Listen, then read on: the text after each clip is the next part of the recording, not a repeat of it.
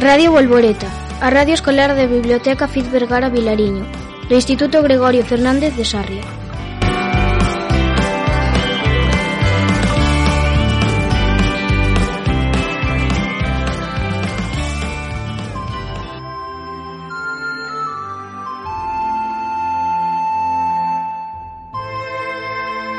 Neste programa imos facer unha pequena homenaxe ao escritor cheirego Darío Xoán Cabana, que nos deixou o pasado 17 de novembro.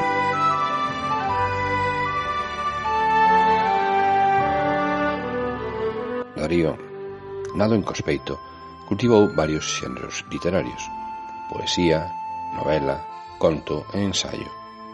E, ademais, escribiu tanto para adultos como para nenos.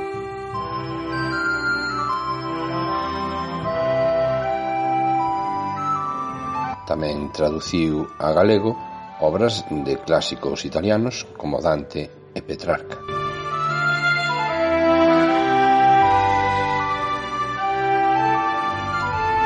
Unha das súas obras máis salientáveis é a novela Galván en Saor, do ano 1989, cando foi Premio Xerais, onde Saor é un anagrama de Ras, lugar onde naceu o magnífico autor da Terra Chá, terra de grandes escritores.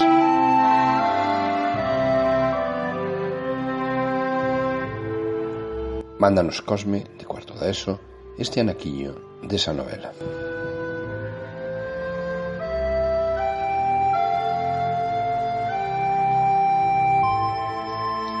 Ben se ve que non entendedes máis ca de cancións, pois mesa finura de pagar salario está precisamente a ciencia do choio. Has de saber que, pagándolles cada un cobra polo que fai, e así traballan coa ansia de encher máis a andorga, e non fai falla velalos.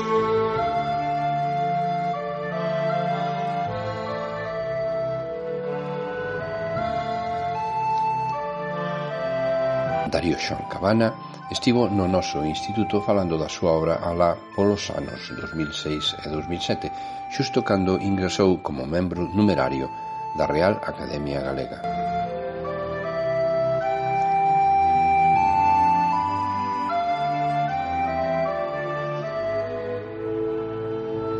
Nesta pequena homenaxe que queremos facerlle dende Radio Volvoreta participan as nosas colaboradoras habituais Raquel Arias, Ana Balín, Patricia Coucheiro, Amaria Méndez e Carme García. Tamén participamos no recitado dun poema conxunto un total de 25 membros do profesorado e persoal non docente do noso instituto.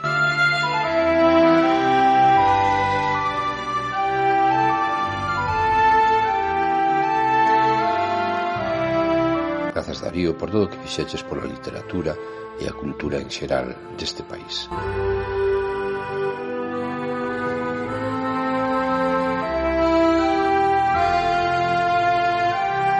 Veño buscarte a pé pola verea, pois aunque sei que o tempo escorre e pasa, non sei facer nin quero táboa rasa do tempo meu que sobre o teu se estea.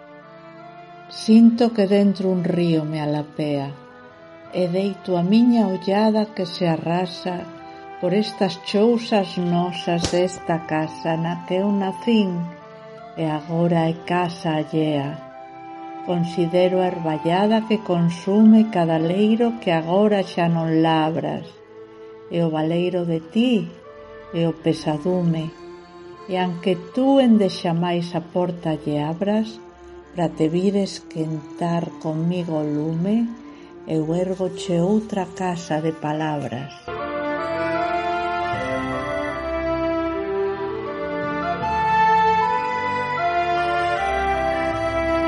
Este poema pertence a Ábrelle a porta ao día de Darío Xoan Cabana.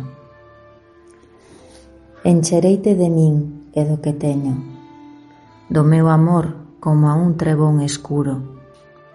Dos meus pasos camiño máis seguro do que naceu comigo e do que eu teño. Enchereite do día de que eu veño e do día máis claro que percuro da queimazón do lume en que me aburo do vento en que me avalo e me susteño enchereite de sangue e máis de lume, de cánticos, de paz e máis de guerra, de noite, de mencer, de meridía. Enchereite de seca e máis de zume, enchereite de mar e máis de terra. Enchertei de vida e de agonía.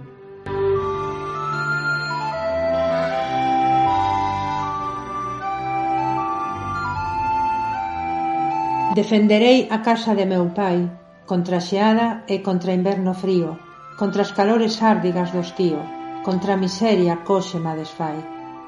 Defenderei a casa que se vai pola corrente do espantoso río, do tempo manso, túcero e sombrío, que alenta a morte a vida nos afai. Defenderei as chousas da memoria, contra a derrota que a nación me abrangue, contra a nocella, contra a silva e cardo Defenderei o orgullo máis a gloria do labrador que levo no meu sangue. Defenderei a casa do Ricardo.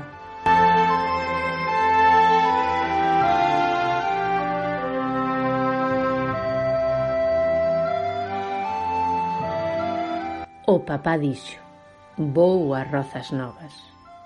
Colleu unha choza pa de ferro, puxo as zocas de cana, e non quixo levarme porque ía moito frío e eu era moi pequeniño para andar estoupando na lama coas miñas toquiñas brancas. Cando volveu traía ao lombo un carballico novo, dereito como un fío. É do teu tempo, dixo. Axudeillo a plantar entre o curral e a aire. Eu termáballe del e el botáballe a terra. Cando xa daba un bon estrobo, esmoucoulle a punta e deixouno, con cinco gallas principais en roda. Nunca máis lle tocou. O pai morreu, e nós non lle tocamos.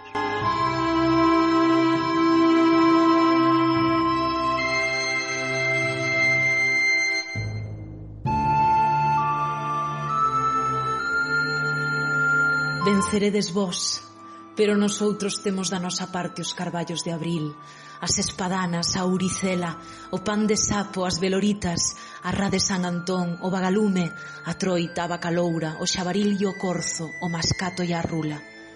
Venceredes vós, pero nosoutros temos da nosa parte o Cadramón, o Pía Páxaro, o Cabo de Home, a Illa de San Simón, o Lusco, Fusco, Castromao, o Xallas, as lagoas innumerables de Valverde ou de Antioquía, o labirinto de Mogor, as encuastras de Novelúa, o edículo de San Miguel de Celanova, o dolmen de Dombate. Venceredes vós, Romperedes a infinda cadea que nos une coas traves do mundo, pero nosoutros mergullamos a boca nos mil ríos de sague que estercaron a patria, e no noso partido militan todos os defuntos que nos poñen aínda a bosta nas zocas, o cheiro argazo nos fuciños, o trono da forxa nas orellas, a terra que xa son nas unllas. E as feridas de ferro ou negro chumbo e pólvora nos corazóns atribulados. Darío Xoan Cabana Cabalgada na Bretema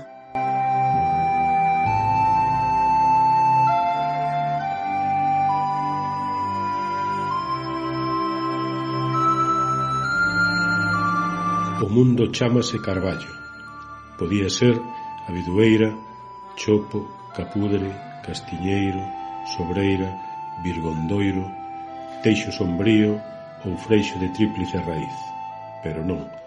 O mundo chámase Carballo desde que o mundo é mundo. Deitouse o avó dos avós dos avós á sombra do Carballo e adormeceu, e o soño naceulle dunha landra como a cerebro. Fixo dúas follas minúsculas e unha raíz que axiña se dividiu buscando sales, metais, materias orgánicas escuras. Colleu pulo, estrincouse sobre a terra tirou da seiva cara arriba, xemou en tres, en catro, en cinco gallas. Abriuse lento como a un mundo, formou roda, os paxaros aniñaron nas fronzas e o peto carpenteiro carpentaba buratos. O avó dormía debaixo do soño ou do carballo. E entón o lobo veu, porque traía fame. O avó tamén tiña fame, e acordou e viu ollos de lume que ollaban a comida, dentes de xeo, fauces cárdenas, como o lume do ceo cando prende nas uces ou no piñeiro. Cousa negra. O avó chotou en pé, ficou de costas contra o carballo, ergueu as mans, agarrouse na pola máis baixa, arrandeouse, empoleirouse. O lobo arregañaba os dentes, botaba lume polas nares, O avó Rubio sentouse na galladura dunha pola enorme. Esteouse de costas contra a cortiza vertical. Arregañou os dentes e non botaba lume porque era inverno ou frío outono. Ollou para arriba. Un pouco máis arriba había un guizo seco en forma de aguillada, mas daquela non había aguilladas, pois non había gando que a falar. O avó tirou, dobrou, premeu, os nervos, como a cabrinfollos, tensábanse nos seus brazos desarañados. Non había aguillada. O gando non se inventara aínda. Era unha lanza, sí. Dura non moito, pero lanza. O lobo foise lentamente de medio lado, como a que en marcha porque se acorda que ten que faga noutro sitio. Entón o avó deceu pés descalzos na terra, esteouse na lanza e dixo O mundo chamase Carballo, a lanza chamase Carballo, os homes chamanse Carballo, soñan Carballo, e o Carballo nace da landra que temos na cabeza. Carballo nace de semente, como nos outros, non de pola, nin de raíz, e medra, e logo morre ou é matado polo lume do ceo ou de nosoutros. Carballo e Casca e Samo. Casca e Samo desfanse e fica cerna, moura e dura que arde mal e resiste moitos invernos e xeadas e ao final amolece e acaba tamén podre, pero doutra maneira. Carballo é sombra, o mundo chamase Carballo, pero fora do mundo. Carballo é pan se non hai pan. O pan chamase landra. Se hai pan, o cocho come a landra. E non o cocho touciñado. Carballo é lanza, sí, e o lobo teme a lanza. O lume fai endurecer a punta. O lobo sangra e morre. Carballo fende ben. Pau de Carballo esgaza. Recibe a pedra, sí, nas galladura asegurada con corrizas de salgueiro ou filseira, ou con talas delgadas de sangovino ou de carballo ben escocido ao lume, sí, que fende. Ou con maiós de coiro, do pernicioso lobo, que é desxemprado, la aguda lanza, pedra afiada contra pedra, corta o carballo, sí. Pode facerse casa ou pé de teito e cangos, para que as xestas ou casca de bigueiro boten fora A choiva e máis sombría. Pedra afiada contra pedra e cuña a desfender fan táboa longa e ancha que se chama materia, digo madeira. O mundo é de madeira, madeira a lanza, a trave, o pé dereito. Madeira o banco en que sentamos xunto ao lume do inverno, madeira a frecha, o arco, a culler que serve para comer o caldo non como o larpa cocho bravo, senón como homes e mulleres que saben rir e contar contos e cantar e bailar en rolda, o son das cunchas, e desa cousa que chamamos frauta ou gaita, feita de cana ou sabugueiro, ou de meneiro, só na primavera. O mundo é de madeira, sí, a maior parte é de madeira. Son de madeira cousas que usamos para facer as cousas, e que se chaman leñamenta, madeiramenta, pedramenta non, se cadra ferramenta agora que a madeira leva cousas de ferro negro e durísimo que corta, como non corta a pedra. O mundo chamase Carballo, poderosa madeira de estrita cerna incomparable. Facer as cousas chamase carpenta. O carpenteiro fai a roda, que é unha cousa redonda moi semellante ao sol. O sol é un carro cunha lápara enorme que fai medrar madeira. Carballo quere sol para ter a cernadura e moita con que facer a roda. O carro do sol ninguén o fixo. Ninguén anda tampouco os seus camiños. Pero nosoutros temos outros camiños e carrexamos cousas. Os carpenteiros fan o carro con cerna de carballo e as rodas durísimas abren rodeiras na pedra do chan que se chama carreira. Agora hai aguilladas para falar os caballos e os bois que tiran polo noso carro. Unha aguillada boa faise desterpe ben dereito, pero o carro mellor é o de Carballo, que ten máis lei e non caduca. E o mellor barco é o de Carballo, que non podrece na auga do mar, onde tamén facemos nós camiños que se pavimentan na memoria. O mundo chamase Carballo. Carballo é o banco de Carpentar, onde toda madeira colle forma. Carballo carro, o barco, a casa, as escaleiras, as cancelas que pechan no curralo no sogando. Carballo o guindal da lareira. Carballo o leito en que dormimos. Carballo a mesa onde comemos. Carballo mango da bisarma e o caxato da vellez. Carballo a cuba onde as mazás e as uvas ferven e fan viños. Carballo pértigo do malle que degrae o centeno. Carballo cerrado é o rebolo. Carballo a tulla é máis a ucha. Carballo cabazo é o chozo da leña e a palleira da erva. Carballo a pá do forno é o rodicio do muiño. Carballo arado é máis agrade. Carballo o estrobo e o estadullo. Carballo a cuña de partir a pedra. Carballo a roda do oleiro. Carballo a casca de curtir e a táboa de pelar. Carballo cesto de apañar as patacas. Carballo a espadela e o tear. Carballo folón que va topano coa forza infinita do río. Carballo o barquín e o pé da ingre. Carballo o mazo hidráulico da industria do ferro.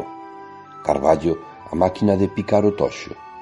Carballo a bomba aspirante impelente para subir auga do pozo Carballo o eixe e a culler de penas da nosa fábrica de luz. Carballo as travesas do ferrocarril que nos leva a ningures. O mundo chamase Carballo.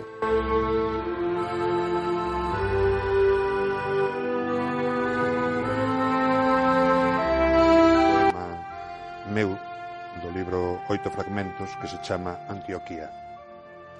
Avanzarán as augas turbas e atroadoras Mas nos, xente do galo, non deixaremos Antioquía. Baixo das tebras súmidas virá o tempo do peixe para sulagar o mundo, mas nos, xente do galo, non deixaremos Antioquía. Nubes de espanto negro cubrirán os carreiros do sol, será vencido, virá horrorosa noite, mas nos, xente do galo, non deixaremos Antioquía.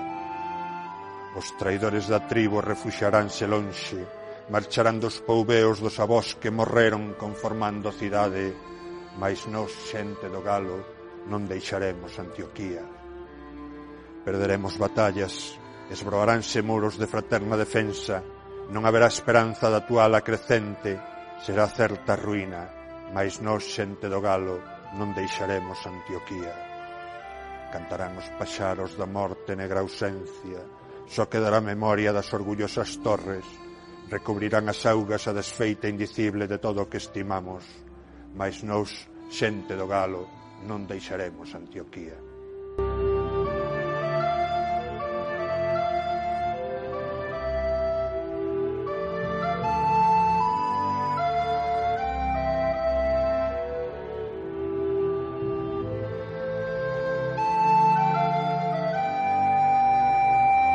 saúdos, saúde.